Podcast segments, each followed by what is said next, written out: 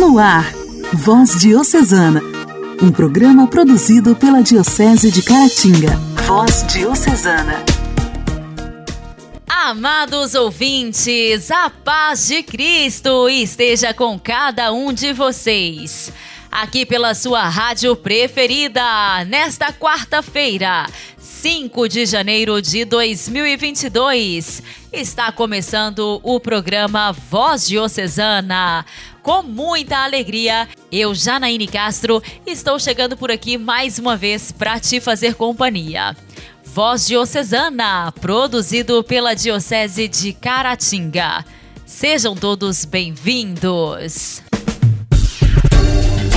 Voz Diocesana. Voz Diocesana. Um programa produzido pela Diocese de Caratinga. Hoje, dia 5 de janeiro, é o dia de São Simeão Estilista. Esta é a data de seu falecimento e da comemoração católica. Na Igreja Ortodoxa, o santo é celebrado em 1 de setembro. Simeão Estilista, o antigo, nasceu em Alepo, norte da Síria, por volta de 389 e faleceu em 459. Simeão teria sido o primeiro santo estilista. Estilista advém da palavra grega estilos, que significa coluna. Era no topo de uma coluna que o santo vivia, pregando e jejuando, preso por uma corrente. Este era considerado, na altura, um caminho especial para a santidade, sendo os estilistas vistos como os homens que podiam falar com Deus. Muita gente procurava o santo para aconselhamento espiritual, incluindo imperadores. Foi depois de ser expulso de mosteiros por praticar penitências muito severas que Simeão se dirigiu ao monte Tesalissa, onde vivia algumas pessoas isoladas em oração. Ali, Simeão jejuou por 40 dias e construiu colunas para se instalar para viver no topo, sem cobertura. A última coluna, onde viveu por 30 anos, teria 17 metros de altura. À conta de uma úlcera na perna, Simeão foi forçado a permanecer sobre uma perna só. Foi nesta coluna que morreu, aos 70 anos, em posição de oração. À volta desta coluna foi edificada uma basílica, cujas ruínas ainda subsistem. São Simeão Estilista, rogai por nós. A alegria do Evangelho. O Evangelho. O Evangelho. Oração, leitura e reflexão. Alegria do Evangelho.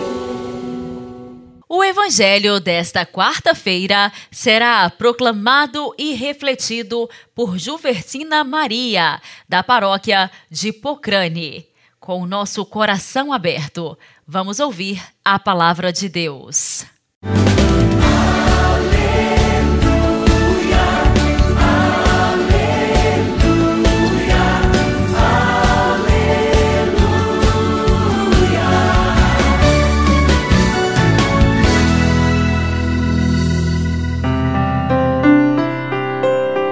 O Senhor esteja convosco, Ele está no meio de nós.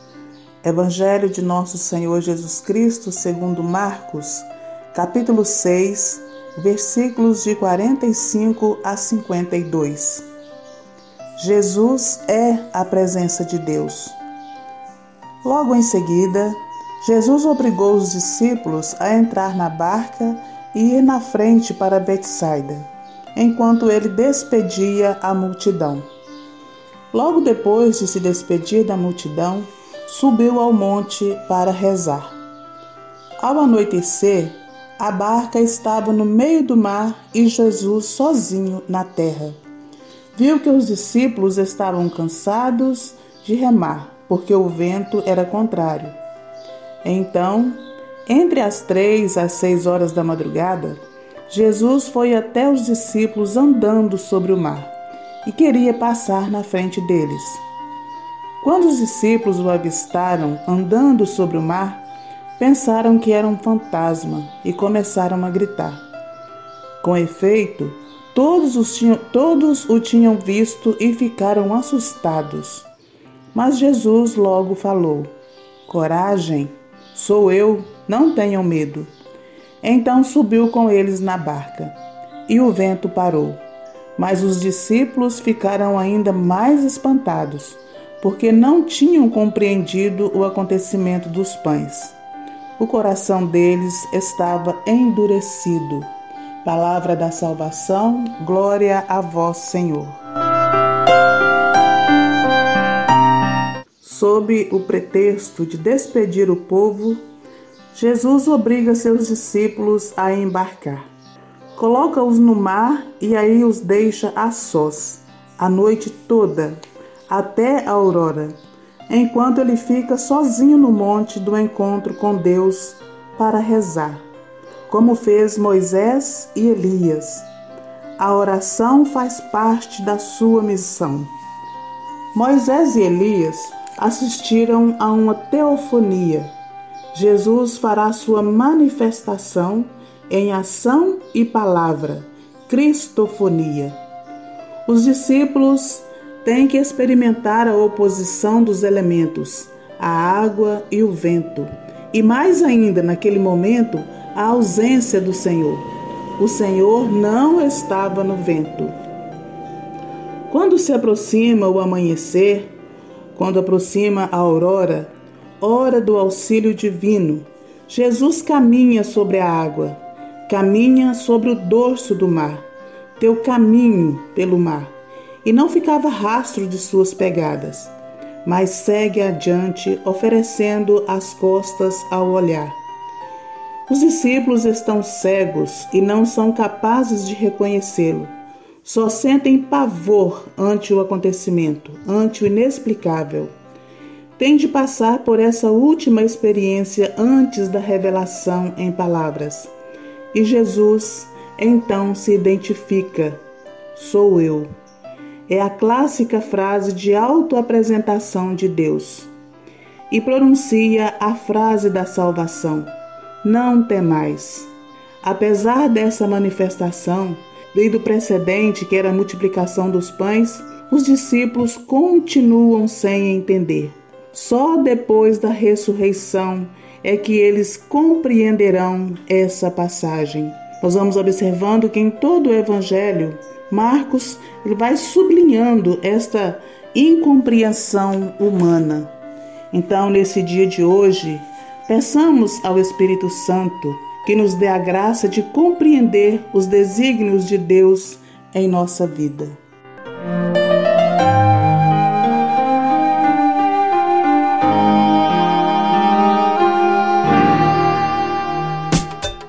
Diálogo Cristão. Temas atuais à luz da fé. Diálogo Cristão.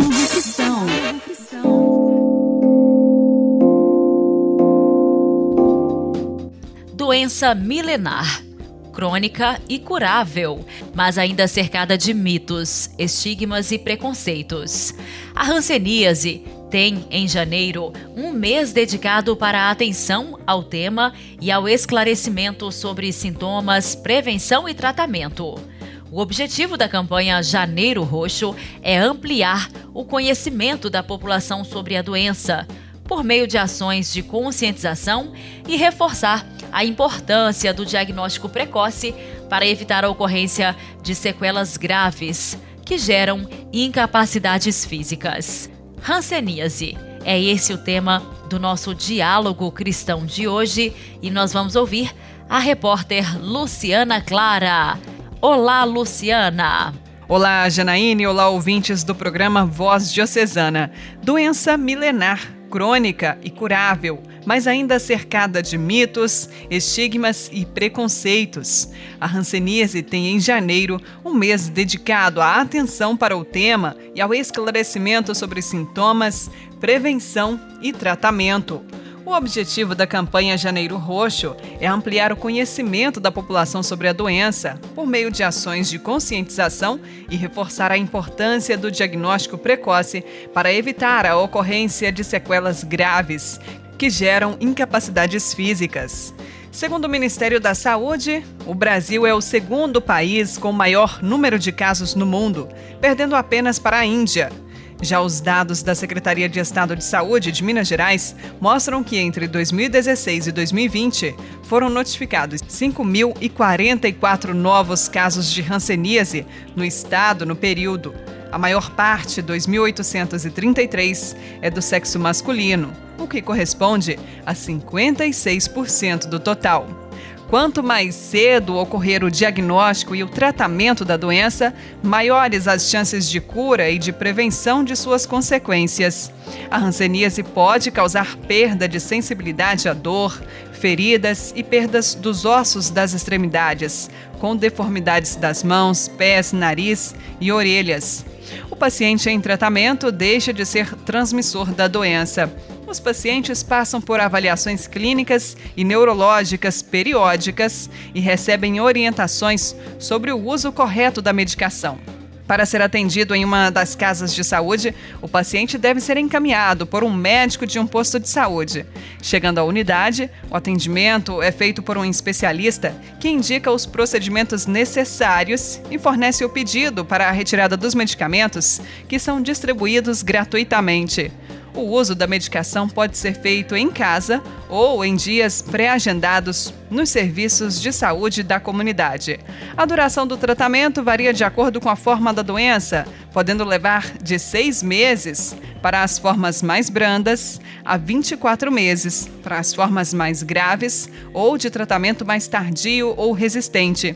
Os sintomas da doença são aparecimento de caroços ou inchaços no rosto, orelhas, cotovelos e mãos, entupimento constante do nariz com um pouco de sangue e feridas, redução ou ausência de sensibilidade ao calor, ao frio, à dor e ao tato, manchas em qualquer parte do corpo que podem ser pálidas, esbranquiçadas ou avermelhadas, e partes do corpo dormentes ou amortecidas.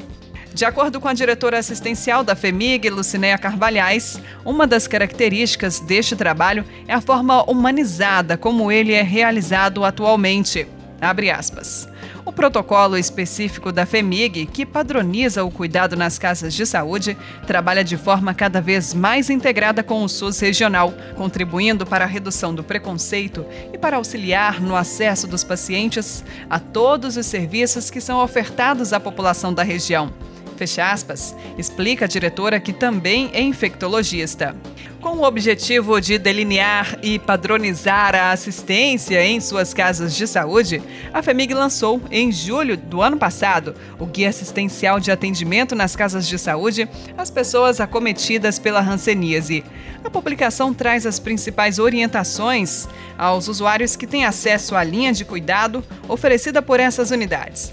No guia que foi totalmente padronizado, é possível conhecer os princípios do SUS que norteiam os direitos dos usuários e os deveres do Estado para a garantia da assistência. Também são demonstradas as necessidades dessas pessoas e como são traçados os planos individuais de atendimento, de forma multiprofissional e interdisciplinar. Essa assistência foi elaborada a partir das diretrizes do Ministério da Saúde, no que diz respeito à saúde do idoso e da pessoa com deficiência, vigilância epidemiológica e tratamento da hanseníase.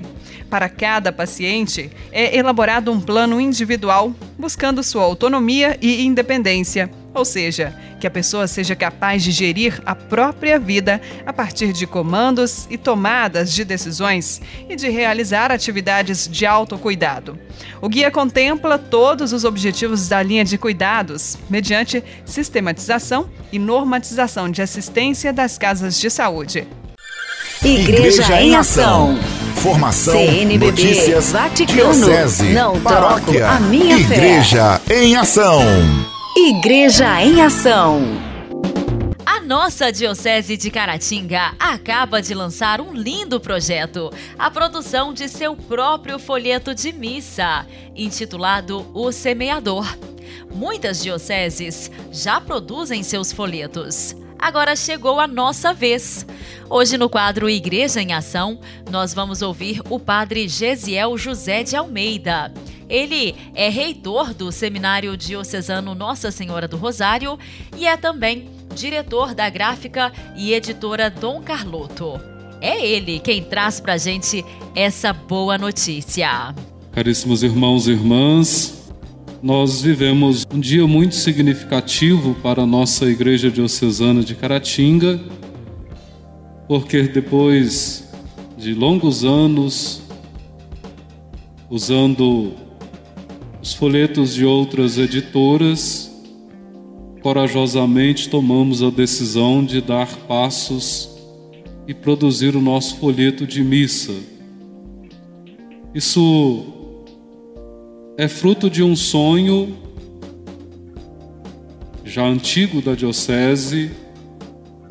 Eu faço memória de um período que a Diocese produziu alguns encartes no jornal Diretrizes, na época, quando a missa deixou de ser celebrada no latim e passou para o português, instruindo o povo para participar e celebrar melhor a liturgia eucarística. Depois, conforme nos informa o Monsenhor Raul, né, a Diocese aconselhou usar os folhetos de outras editoras e assim vivemos celebrando a missa até nossos últimos dias né, do ano passado.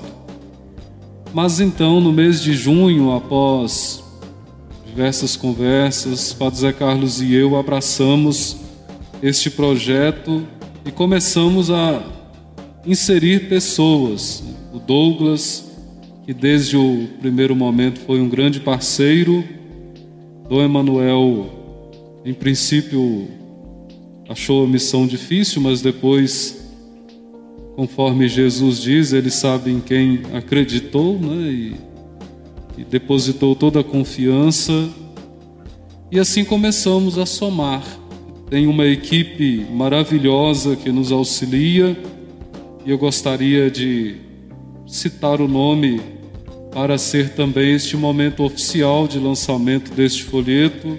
O Douglas que ajuda na parte de design e diagramação, a equipe de liturgia, de textos, de cânticos, o padre Ademilson Tadeu Quirino, padre Johnny José Vieira Leandro, padre José Geraldo da Silva, padre José Geraldo de Gouveia, padre Wagner Augusto, o seminarista Adilson Lopes, Domingos Júnior, o seminarista Evandro Paula e a revisão com o Monsenhor Raul Mota de Oliveira. Com o passar do tempo, outras pessoas também com certeza vão colaborar, vão ajudar. É uma missão difícil, desafiadora, mas deseja ajudar a cada um de vocês, de toda a Diocese, né, a celebrar bem a liturgia, a acompanhar, a responder, a participar mais vivamente da liturgia eucarística. É fruto também de um esforço de reorganização da nossa gráfica, que também vi ali o, o Thor, que está presente participando. Lembrando ele, lembro também os demais funcionários da gráfica, que são grandes colaboradores na produção deste material.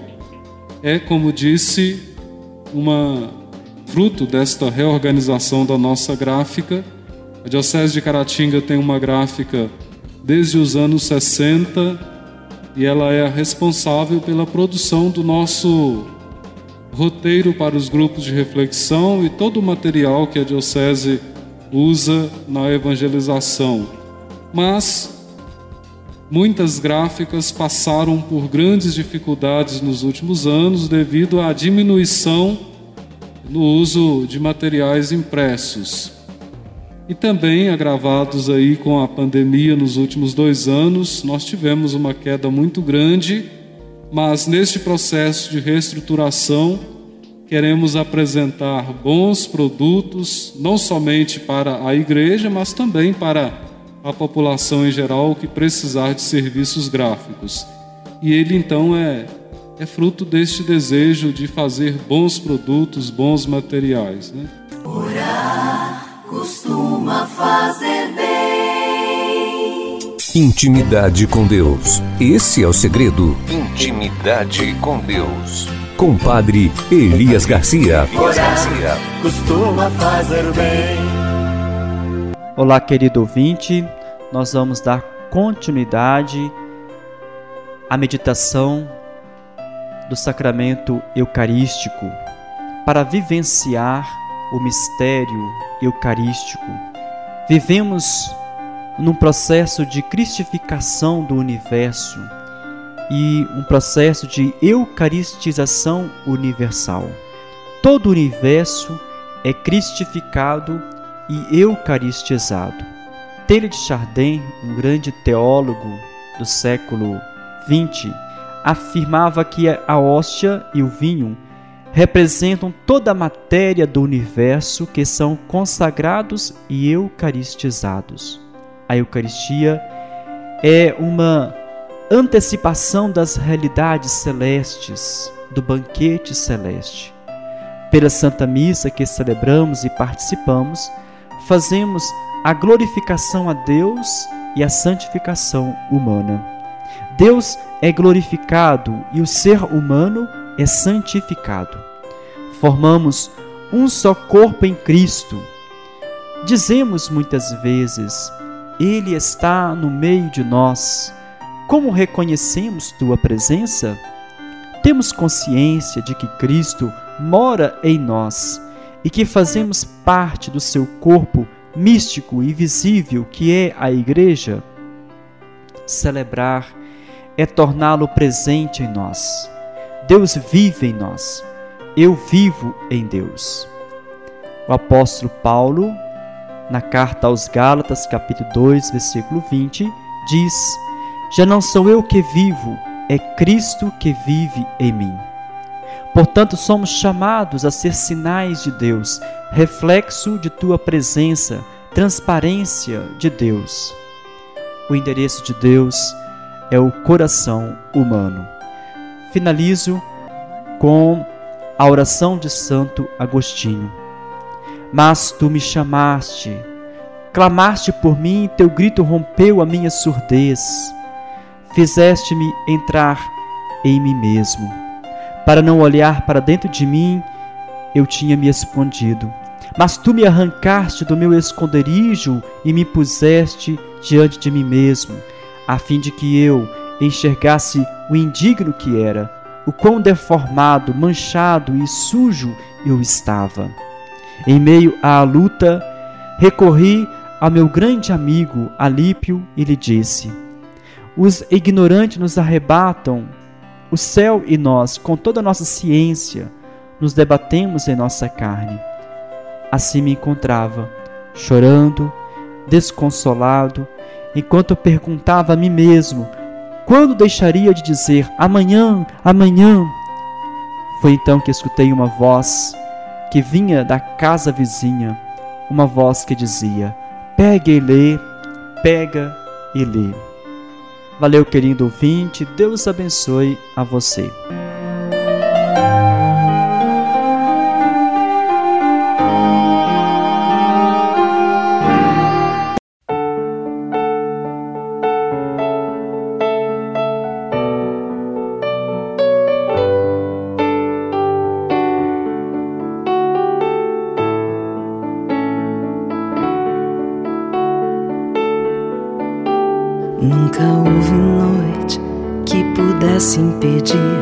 O nascer do sol e a esperança.